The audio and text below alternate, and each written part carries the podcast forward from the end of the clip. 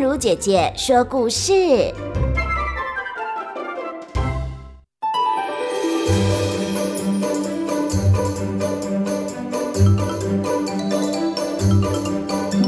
欢迎来到童话梦想家，我是燕如姐姐。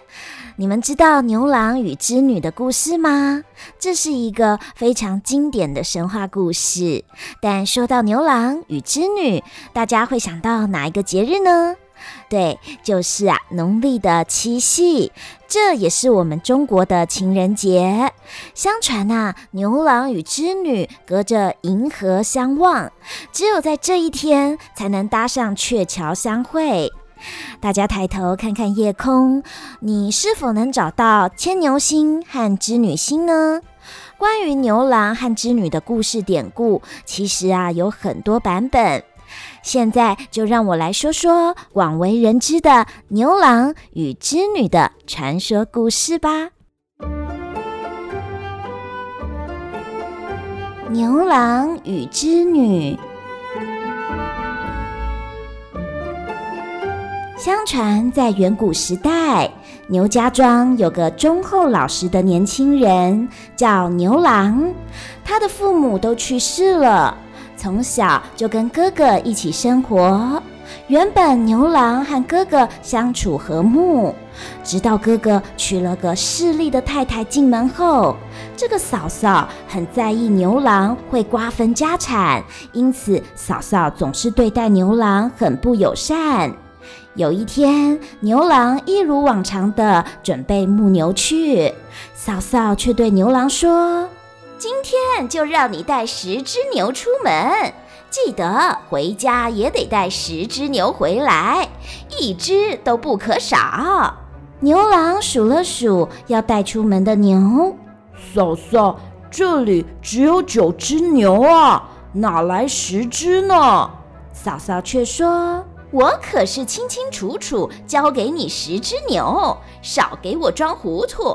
今天呐、你带十只牛出门，就得带十只牛回家，否则你就不准踏进这家门。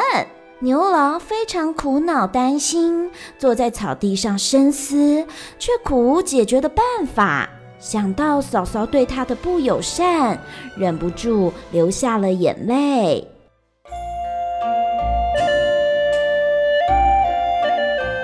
时，突然出现一位两鬓斑白的长发老先生。老先生问：“小伙子，你为什么哭呢？”牛郎伤心地说：“我我要带十只牛回去，可是可是我哪来的十只牛呢？我我还少一只牛呢。”老先生听完后，笑笑地说。不用担心，在深山里有一头病倒的老牛，你只要找到它，细心疗养它，等它痊愈后，就可领它回家。牛郎听后，便赶紧往深山里寻找这头病牛，果真被他找到了。牛郎按照老先生吩咐，细心疗养病牛，等待痊愈那天，带老牛回家。病牛在牛郎的细心照顾下，很快就痊愈了，并对牛郎说：“嗯，我本是天上的黄牛大仙。”因触犯天条，被贬入凡间，让我陪你一同回家去吧。黄牛和牛郎一起回家，但嫂嫂依旧时不时的借故欺负牛郎，甚至想害死牛郎，但都被黄牛大仙解救。嫂嫂一气之下，便把牛郎赶出家门。别说我对你不好啊，我就让你带走这家里的一样东西，但离开后不准你再踏进这个家门半步，也休想再带走家里的任何东西。牛郎说：“嫂嫂，那请让我带着这只老黄牛一起离开吧。牛郎没有带走家中任何东西，只带着老黄牛一起离家。老黄牛帮助牛郎开始新的生活，找到新的小屋，日出而作，日落而息，生活倒也安定。有一天，老黄牛跟牛郎说：“嗯，每天黄昏时，织女和几位仙女都会下凡到池中沐浴。只要你拿走其中一位的飞天雨衣，没有雨衣的仙女就无法返回天庭。”她将留在凡间，你就可以娶她为妻。母牛郎虽然迟疑，但还是来到池边一探究竟。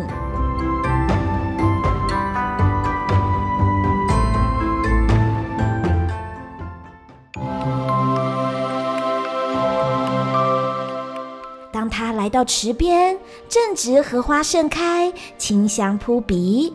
牛郎便悄悄地躲在芦苇旁，等候仙女的来临。瞬间，只见月亮东升，照亮整座水池。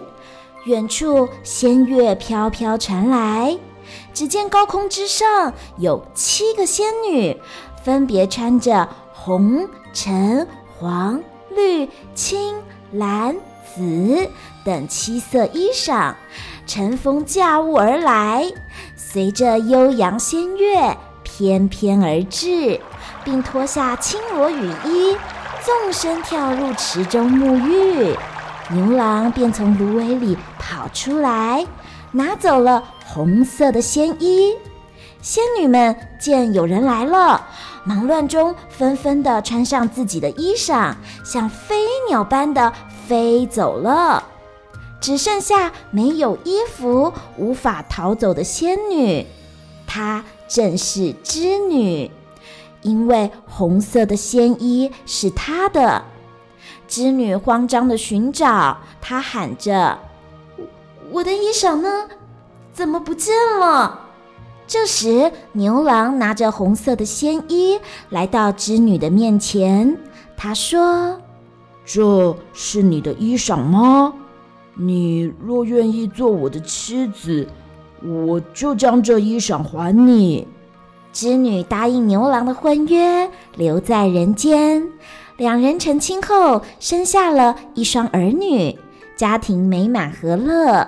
织女还将从天上带下来的天蚕分送给居住在白河两岸的姑娘，并教大家养蚕、抽丝，织出闪亮华丽的绸缎。但消息很快就传回天庭，被玉皇大帝知道，下令王母娘娘亲自下凡，将织女带回。牛郎和织女就这样被拆散。牛郎跟丸田返家，发现织女被带回天庭后，着急的和一双儿女抱在一起痛哭。这时候，年纪很老很老的黄牛跟牛郎说：“嗯，我死后，你将我的皮扒下。”只要披上我的皮，你就可以上天庭。黄牛死后，牛郎照着他的画作，披上黄牛的皮，并用扁担将一双儿女置于两侧箩筐，直上天庭。王母娘娘发现牛郎正准备抵达天庭，便拔下头上的金簪，用力一划，马上出现了一道波涛汹涌的天河，硬生生地隔开了牛郎和织女。牛郎和一双儿女隔着天河，遥望着织女，一同放声大哭。妈妈，妈妈。织女，他们的哭声惊动了玉皇大帝。玉皇大帝见状，也心生不忍，于是通融牛郎和织女一家，在每年的七月初七可以相会，并由喜鹊飞上天，搭乘鹊桥，帮助他们七夕相见。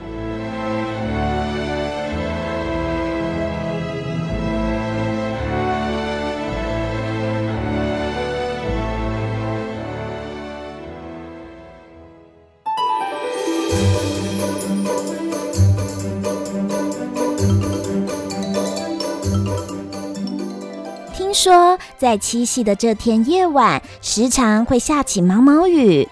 古人总说，那是牛郎和织女相会所掉下的眼泪。天上还有许多星星，有许多美丽的神话故事。当我们抬头欣赏夜空时，也能一边数星星，一边回味动人的传说。